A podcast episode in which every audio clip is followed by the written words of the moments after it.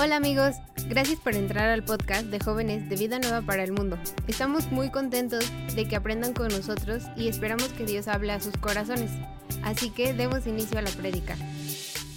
Vamos a estudiar la palabra de Dios. Yo estoy muy contento de poder estudiarla junto con ustedes y vamos a seguir estudiando el libro de Santiago. Si se acuerdan, la semana pasada ya empezamos a ver el capítulo 4 del libro de Santiago. Acuérdense que estamos estudiando este libro de Santiago eh, en la Biblia, obviamente. Este, y la semana pasada vimos del versículo 1 hasta el 6. Hoy vamos a continuar del 7, nada más vamos a llegar al 8. Vamos a ver 7 y 8 el día de hoy. ¿Salen? Pero ¿qué les parece si antes de empezar ponemos este tiempo en manos de Dios y oramos para que Dios prepare nuestro corazón para recibir la palabra de Dios el día de hoy? Amén. Vamos a orar. Señor y Dios, te damos muchísimas gracias, te damos gracias por este día. Gracias por la misericordia que tú tienes de nosotros, Señor. Gracias porque nos podemos congregar, porque podemos estar aquí.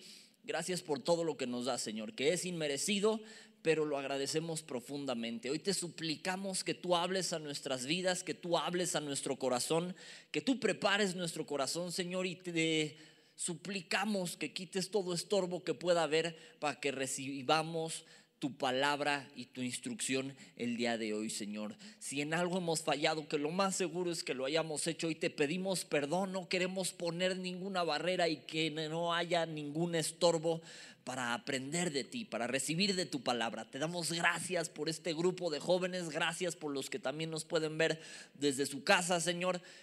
Y gracias por el privilegio que tenemos de poder estudiar libremente de tu palabra. Ponemos este tiempo en tus manos y en tu nombre oramos, Señor Jesús.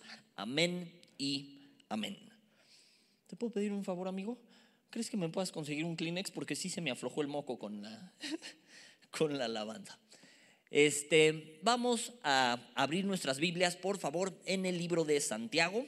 Váyanse preparando ahí en el libro de Santiago. Y vamos a leer el versículo 7 y el versículo 8 de nuestro libro de Santiago. En lo que lo van abriendo, este, muchísimas gracias, amigo. Te vas a ir al cielo con todo y Kleenex, me cae. Este, en lo que lo van abriendo, los pongo en contexto. La semana pasada veíamos la importancia de no tomar a la ligera ciertos asuntos de Dios y eh, acompáñenme, vamos a leerlo. Santiago capítulo 4. Versículos 7 y 8. Dice, someteos pues a Dios, resistid al diablo y huirá de vosotros. Acercaos a Dios y Él se acercará a vosotros. Pecadores, limpiad las manos y vosotros los de doble ánimo, purificad vuestros corazones.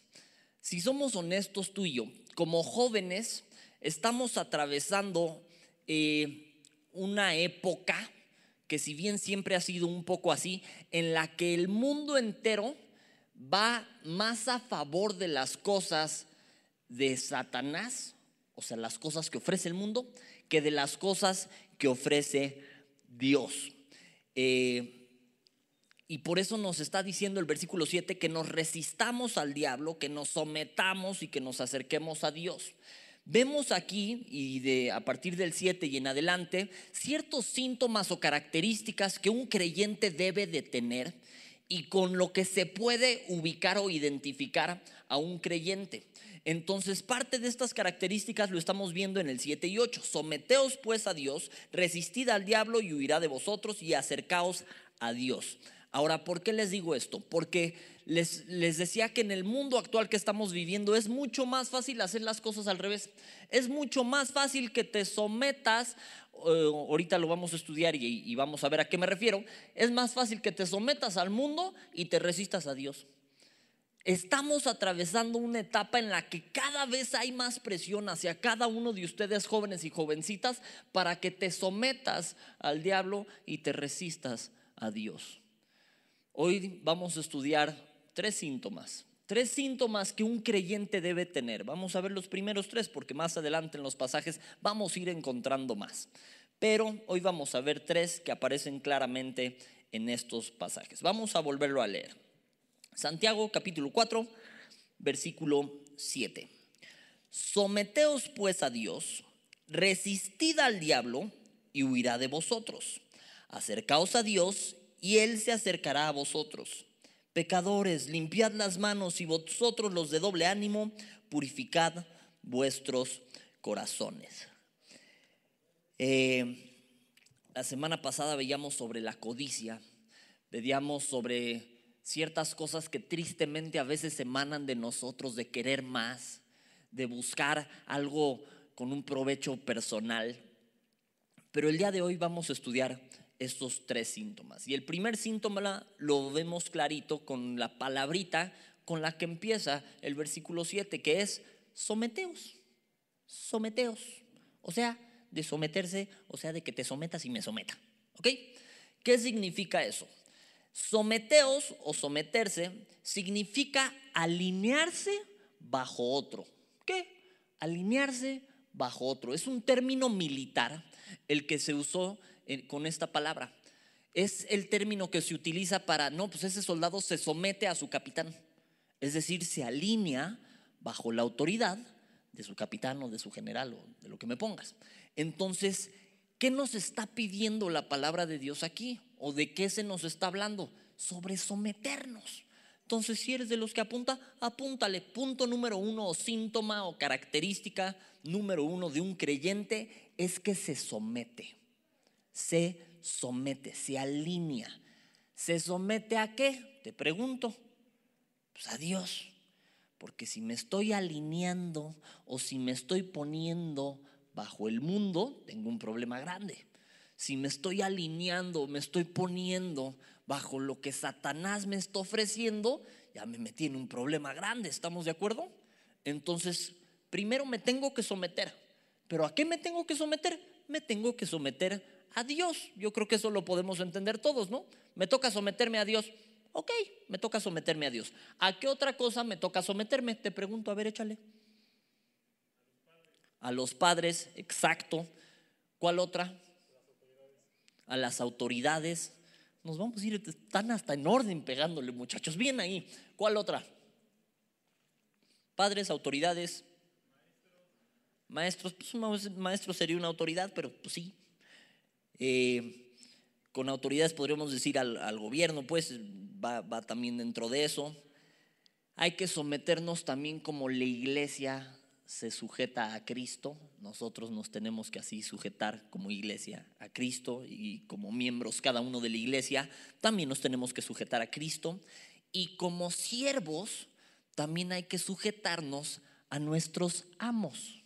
Ahora vamos a ir estudiando justo estas, o vamos a ir viendo un ejemplo bíblico de cada una de estas. Acompáñenme por favor a Lucas 2.51.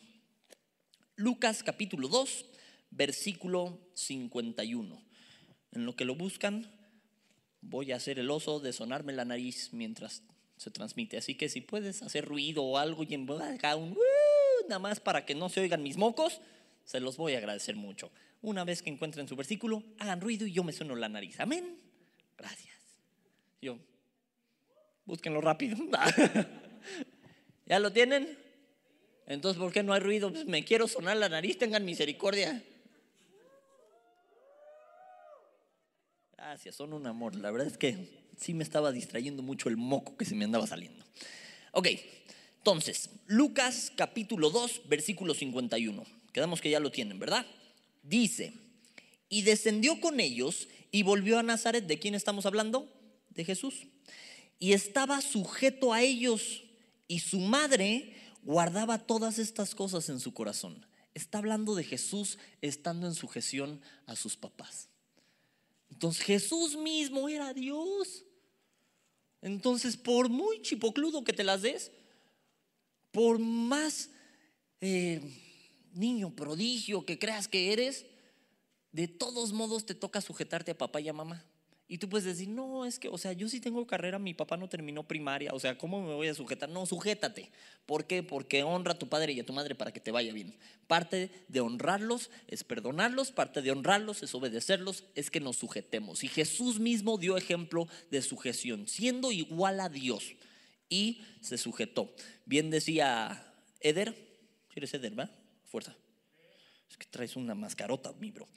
Bien decía Eder, a los papás, sí, y lo vemos en el ejemplo de Jesús mismo, estando en sumisión, estando sujeto a sus propios padres. Vamos a ver el otro ejemplo, vámonos a Romanos 13, 1, por favor. Romanos capítulo 13, versículo 1. Medio va a parecer esgrima el día de hoy, ¿eh? pero es para que nos vayamos haciendo buenos buscando versículos.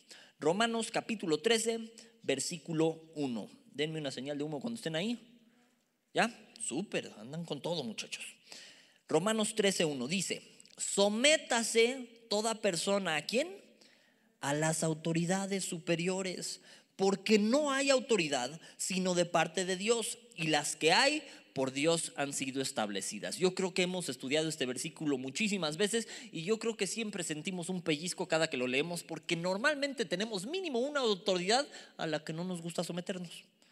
Tú dices, no, pues yo sí me someto a mis papás, pero pasa el oficial de tránsito y tú, y le tengo que hacer caso. deja tú de eso, nos pasa a veces aquí a nivel de, cancha en la iglesia de que el de seguridad, hermanito, no se puede estacionar ahí. Oye, a toda autoridad, a las que te caen bien, no, a toda autoridad, porque por Dios han sido establecidas. Te dice un edecano, te dice el de bienvenida, ay, por favor, pásese a la línea de adelante. oye, sométete, es una autoridad, pues al menos sobre el asiento en el que te sientas así. Entonces, oye, siéntate aquí, por favor y se nos da a despepitar con alguna autoridad. Casi todos tenemos mínimo una que dices, o sea, sí me someto, sí obedezco, pero a esta mm, me cuesta trabajo. Algún profesor que dices, le hago caso al profe de mate, al de y todo, pero a la de física, oh, no, esa sí me cuesta. ¿Sabes qué? A toda autoridad, por Dios han sido establecidas. Vámonos, por favor, poco más adelante a Efesios 5.24. Entonces ya vimos que a los papás, ya vimos que a nuestras autoridades, a nuestro gobierno, a los policías, a, cualquier autoridad que tengamos. ¿Ok? Efesios 5.24.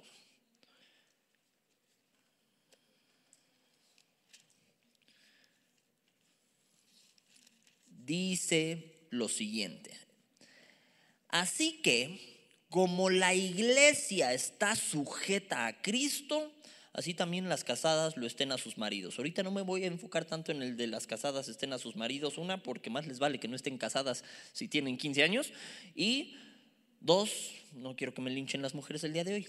Entonces, así como la iglesia está sujeta a Cristo, la iglesia tiene que estar sujeta a Cristo. Muchas veces pensamos que la iglesia es una democracia, que todos votamos porque se haga esto. No, es una teocracia, es lo que diga Dios y lo que diga Jesús. Entonces seguimos a Jesús, hacemos caso a lo que dice la palabra de Dios y no es como se me ocurra a mí, como se te ocurra a ti y por eso seguimos las autoridades que también establece la misma iglesia. Por eso le hacemos caso a nuestros pastores.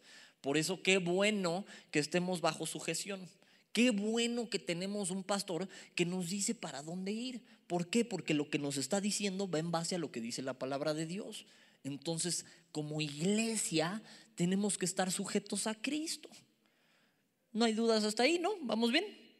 Entonces, suena lógico que estemos sometidos a Cristo, aunque no nos suene muy lógico, ya, vimos que tenemos que estar sometidos a todas nuestras autoridades, aunque no nos encante, tenemos que estar en sumisión con nuestros papás y vamos a ver cuál otra.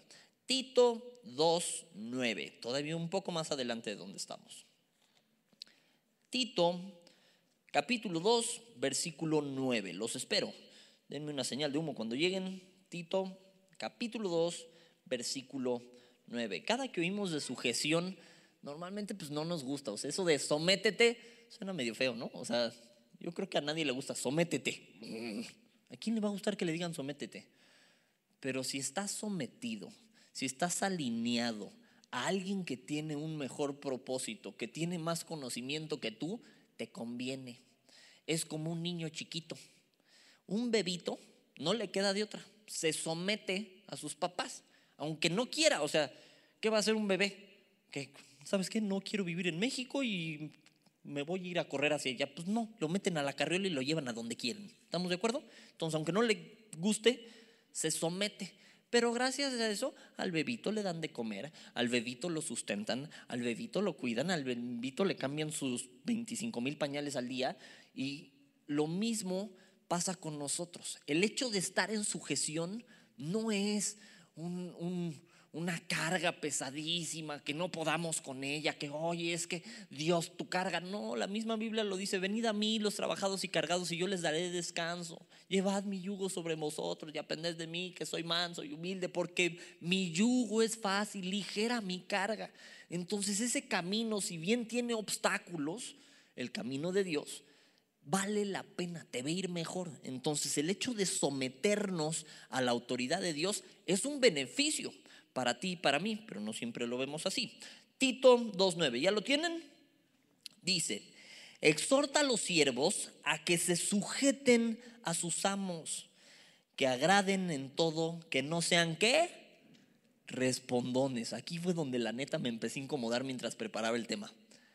Porque hay veces que obedecemos, ¿no? Pero con su debida respuesta. Que así tiende tu cama, ay, pues ya la atendí ayer, pero bueno, voy.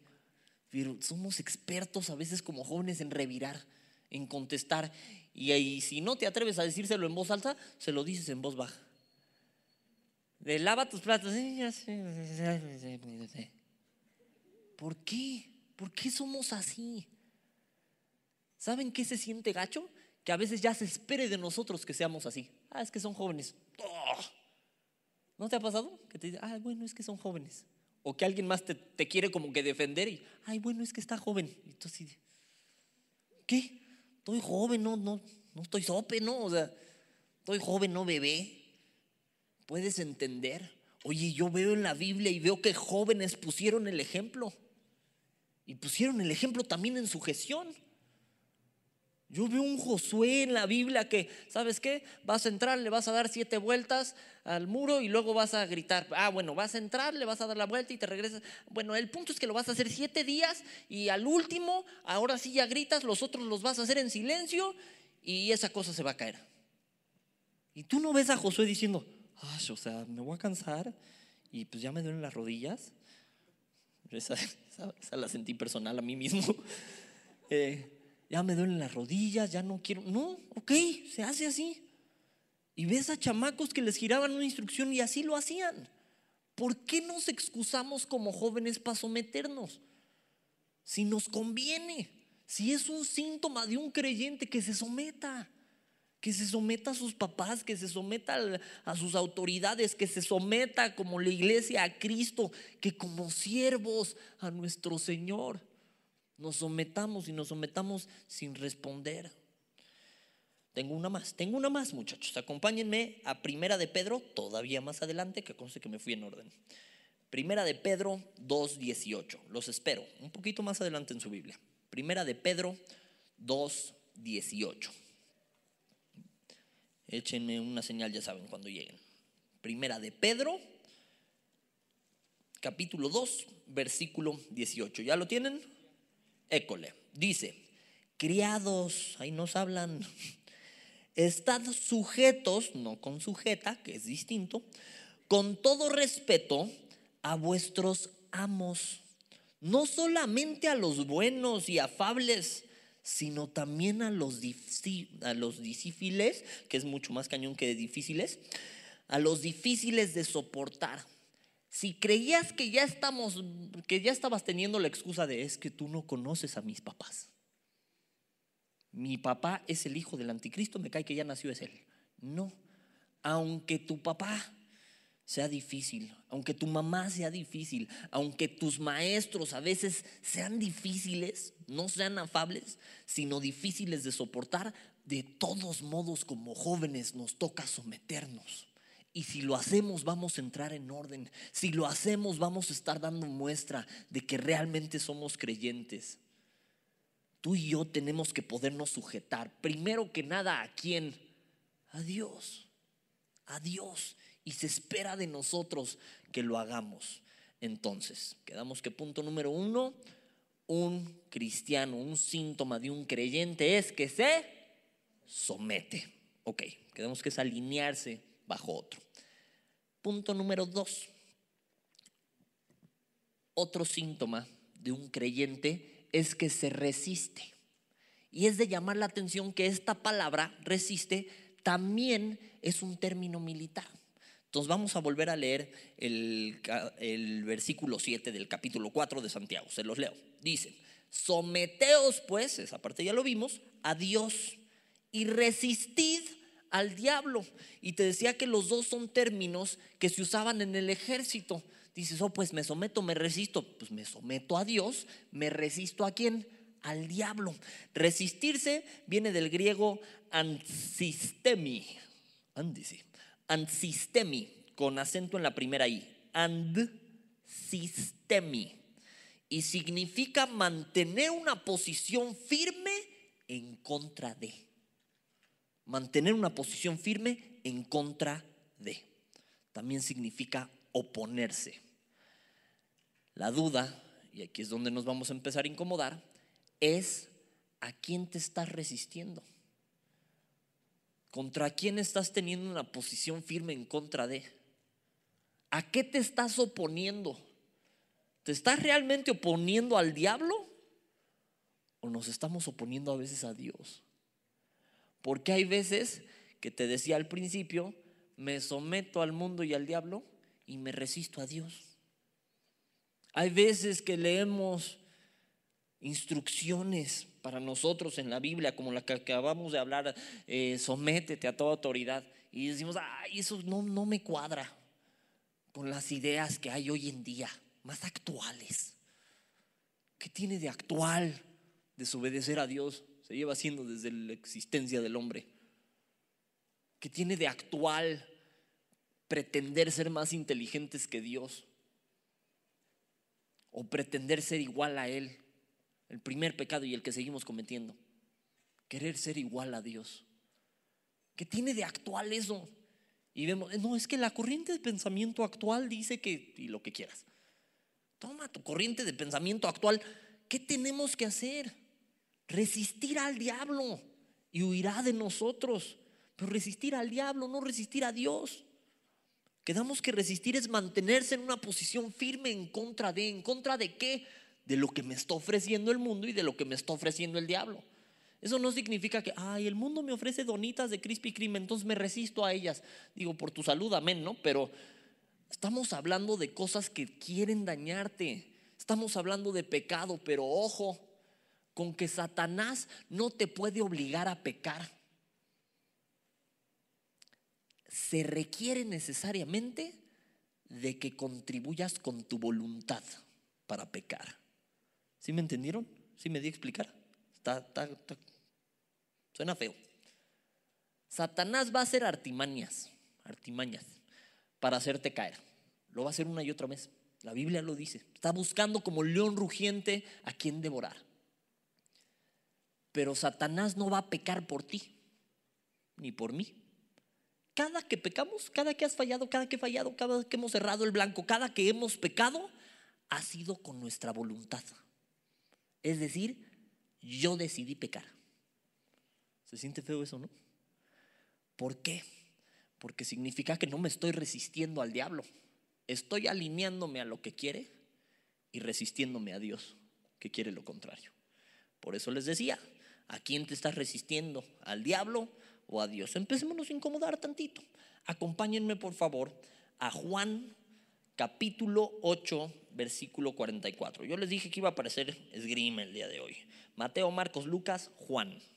Para que lo encuentren rápido. Mateo, acuérdense, primer libro del Nuevo Testamento. Mateo, Marcos, Lucas, Juan.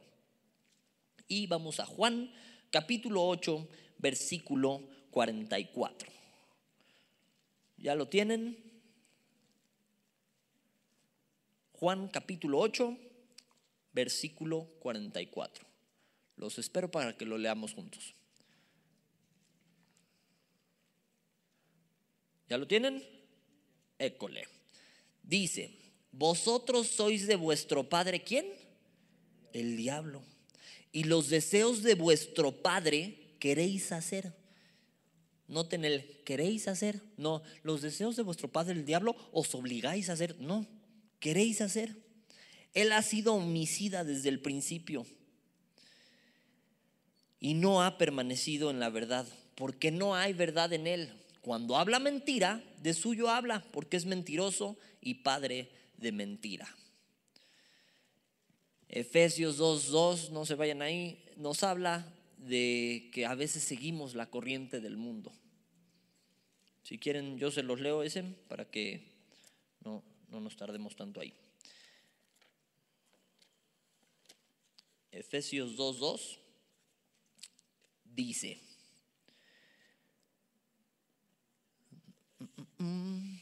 en los cuales anduvisteis en otro tiempo, siguiendo la corriente de este mundo conforme al príncipe de, de, la potestad del aire, el espíritu que ahora opera en los hijos de desobediencia.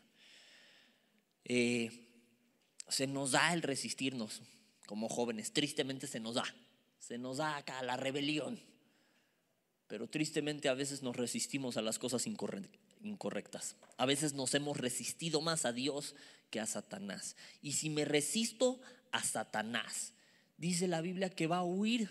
¿Por qué va a huir? ¿Que Satanás me tiene miedo? No. ¿A qué le tiene miedo? ¿Dónde? A Dios. Claro. Entonces, si yo estoy bajo el señorío de Dios, Satanás no puede hacer nada contra eso. Si yo estoy sujetándome a Dios, y por eso la Biblia nos dice, todo aquel que permanece en él no peca, no tengo por qué fallar, porque me estoy alineando a lo que Dios está diciendo. Es como un soldado te decía, si un soldado obedece específicamente a las instrucciones de un comandante y ese comandante da pura instrucción perfecta, ¿crees que ese soldado se puede equivocar? No. Casi, casi que por definición, ¿no? si él está obedeciendo todo lo que está diciendo su comandante y su comandante es imposible que se equivoque, ese soldado no se va a equivocar, ¿estamos de acuerdo? Como hijo de Dios, si yo estuviera obedeciendo completamente a lo que Dios me está pidiendo, ¿me equivocaría? Pues no. ¿Por qué? Porque el que me lo está pidiendo es perfecto. Yo no, y ahí está el detalle, ¿no? A veces vamos a fallar. Pero si nos vamos alineando a la voluntad de Dios, vamos a poder ir pecando cada vez menos, dejando de pecar. Si le hiciéramos caso por completo al Espíritu Santo que nos va guiando, dejaríamos de pecar.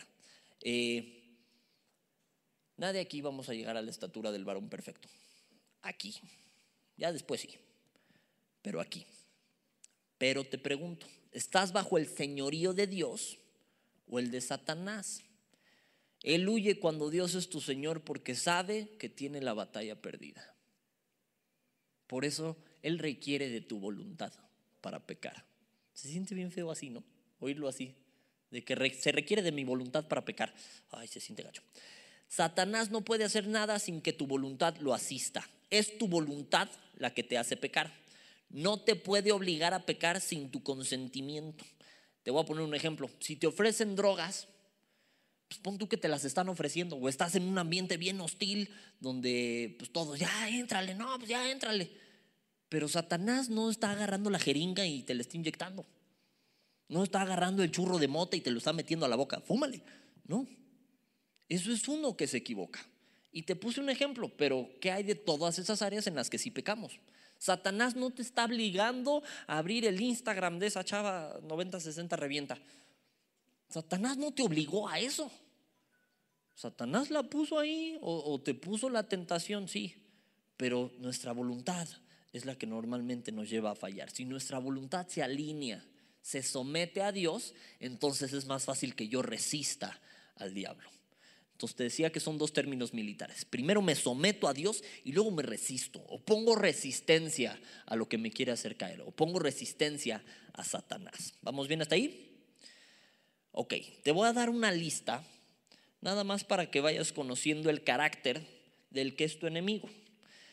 Es como si estuviéramos en una trinchera y se nos manda obedecer al capitán, resistir al enemigo, aguantar al enemigo. Pero te quiero decir cómo es este enemigo, de acuerdo a cómo lo describe la palabra de Dios. Se le describe como el maligno en Primera de Juan 5:19, como el tentador en Tesalonicenses, como el homicida en Juan, el mentiroso también en Juan, el adversario, el enemigo el príncipe de los demonios, el príncipe de este mundo, el Dios de este siglo, el que engaña al mundo entero, la serpiente antigua, el acusador de nuestros hermanos. Hay para que vayas conociendo al enemigo. Tú y yo decidimos si oponemos resistencia o dejamos que este acusador mentiroso, príncipe de los demonios, homicida, sea el que gane. Y como jóvenes no creo que queramos eso. ¿O sí? No, tenemos que oponer resistencia. Tenemos que empezar a marcar una diferencia entre los que son creyentes y los que no. Sabes que el pasaje que estábamos leyendo, nuestro pasaje base de Santiago, vámonos para allá, les prometo ya no tenerlos tanto en esgrima. Vámonos otra vez a Santiago, capítulo 4, versículo 7. Se los voy leyendo. Someteos pues a Dios, resistid al diablo y huirá de vosotros. El 8 dice, acercaos a Dios y Él se acercará a vosotros. Pecadores, cuando aquí dice pecadores, oye, pues tú y yo somos pecadores, que no, pero aquí habla de los que no tienen la salvación, habla de inconversos. Entonces, pecadores, limpiad las manos y vosotros los de doble ánimo, purificad vuestros corazones. ¿Qué nos toca a ti y a mí?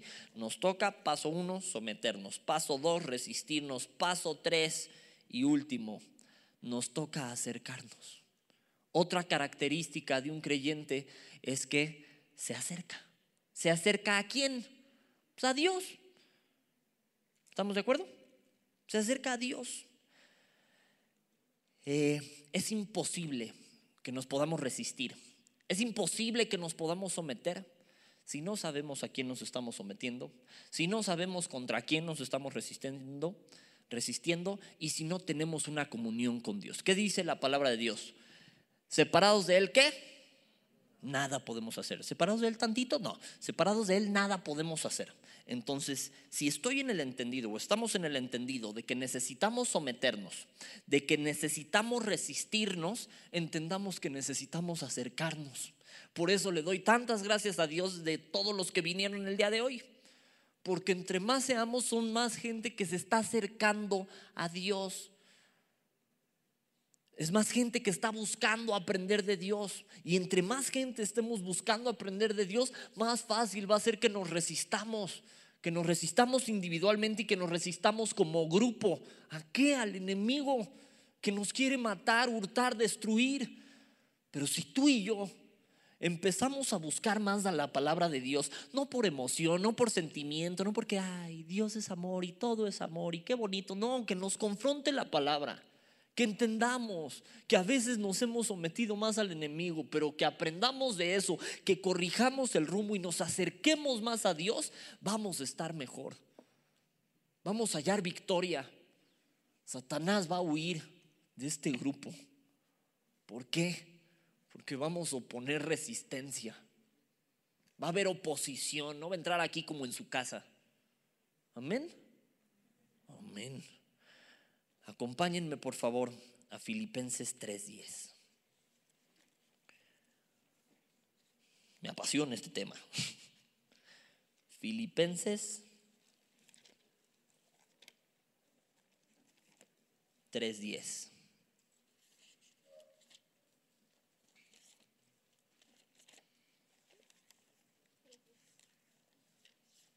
¿Ya lo tienen? Qué bueno, pero yo no.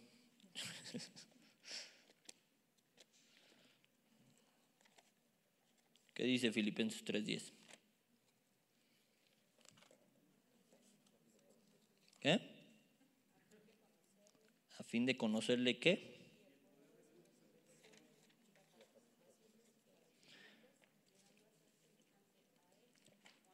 A fin de conocerle y el poder, llegando a ser semejantes a Él si no somos semejantes a Él, a fin de conocerle y el poder de su resurrección y la participación de sus padecimientos, llegando a ser semejantes a Él en su muerte. ¿Qué, ¿Con qué empieza? ¿A fin de qué? Conocerle. Tú y yo tenemos que conocer a Dios. Si no conocemos a Dios, ¿cómo lo vamos a obedecer? ¿Cómo vas a saber qué le gusta y qué no le gusta? Te lo decía la vez pasada. Conoces a Dios, sabes qué le gusta, sabes qué opina de ti, de tu situación, de tu comunión con Él. porque si no lo conocemos tenemos un problema. Salmo 145, 18 se los leo, dice, cercano está Jehová a todos los que le invocan, a todos los que le invocan de veras. Cercano está Jehová a todos los que le invocan, a todos los que le invocan de veras. Y tenemos que conocer a Dios. Tú y yo necesitamos acercarnos. Ok, ya me estoy acercando. Pero si ya me acerqué, necesito conocerlo.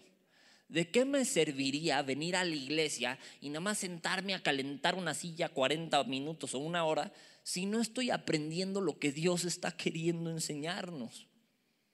¿De qué serviría? Te pregunto, normalmente cuando hablamos de que alguien se acerque a ti es para que te conozca, ¿no? Ah, me voy a acercar a fulanito, que te le vas a pegar al lado una más así de...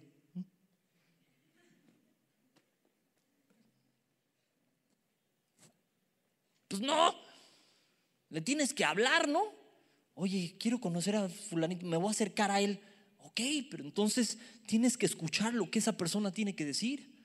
Tienes que interesarte en lo que esa persona tiene para ti, ¿estamos de acuerdo? Si queremos una comunión con Dios, tenemos que conocerlo, tenemos que acercarnos. Y lo maravilloso de esto es que media vez tú te acercas y Él se acerca de regreso. Sin importar, hermano, hermana, carnalito, carnalito, jovencito, jovencita sin importar qué tanto, incluso como hijo de Dios, te hayas apartado de Él, así como el hijo pródigo, en el momento que tú determinas, sabes que ya estuvo, me voy a acercar a Dios, por más sucio que te sientas, por más podrido que estés, por más extraviado que estuvieras, en el momento en el que tú decides arrepentirte, que es como dar un giro de 180 grados y volverte hacia nuestro papá Dios, en el momento que decides acercarte a Él, la cosa cambia y la cosa cambia rápido, muy rápido, gracias a Dios. Si tú decides acercarte a Dios, Él también se acerca a ti. Dios no es inalcanzable. No es de, ay, pues es Dios.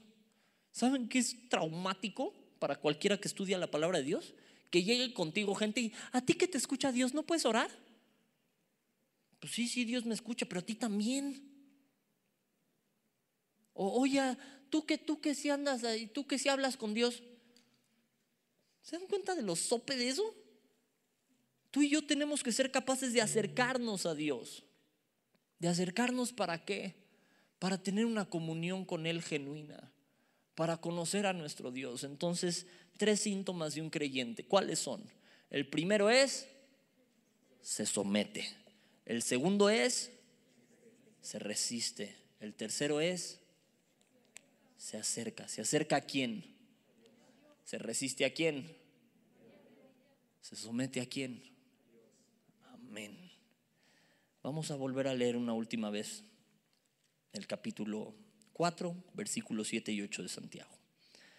Someteos pues a Dios, resistir al diablo y huirá de vosotros. Acercaos a Dios y Él se acercará a vosotros. Pecadores, limpiad las manos y vosotros los de doble ánimo son estos que andan aquí y allá. Purificad vuestros corazones. Si tú notas o prestas atención, hay un síntoma opuesto a cada uno de los que vimos. Hay quien no se somete a Dios y se somete al diablo. Hay quien no pone resistencia. Hay quien no se somete, quien no pone resistencia y hay quien no se acerca nunca. Si los que vimos son síntomas de un creyente, ¿de qué crees que es síntoma lo contrario? De un no creyente. Y la cuestión está que no se puede estar en medio o Dios es tu Señor o Satanás es tu Señor. No hay medias tintas. O le vas a Dios y le entras con Dios o le vas al otro lado. Y aunque no quieras, te vas a involucrar en las cosas del otro lado. Y aunque no quieras, porque no tenemos la fuerza para hacerlo solos, te vas a someter al otro lado. Aunque no quieras, te vas a ir resistiendo cada vez más a las cosas de Dios si no nos cae el 20 de esto, no solo Satanás no va a huir, sino que va a ser una presa de nosotros. Pero hoy entendemos estas características, ¿verdad que sí? ¿Qué les parece si oramos? Para poner en manos de Dios a cada uno de ustedes, a cada uno de nosotros, a cada uno de los que nos están viendo. Y ponemos en manos de Dios también este grupo, para que como grupo también reflejemos estas tres cualidades. Seamos un grupo sometido a Dios, seamos un grupo que opone resistencia a Satanás y seamos un grupo que se acerca cada vez más a Dios. Amén. Vamos a orar. Señor y Dios, te damos muchísimas gracias. Gracias porque tú nos confrontas, haciéndonos entender que a veces hemos opuesto más resistencia a tu palabra que a Satanás. Que a veces nos hemos doblegado, sometido más al mundo que a ti.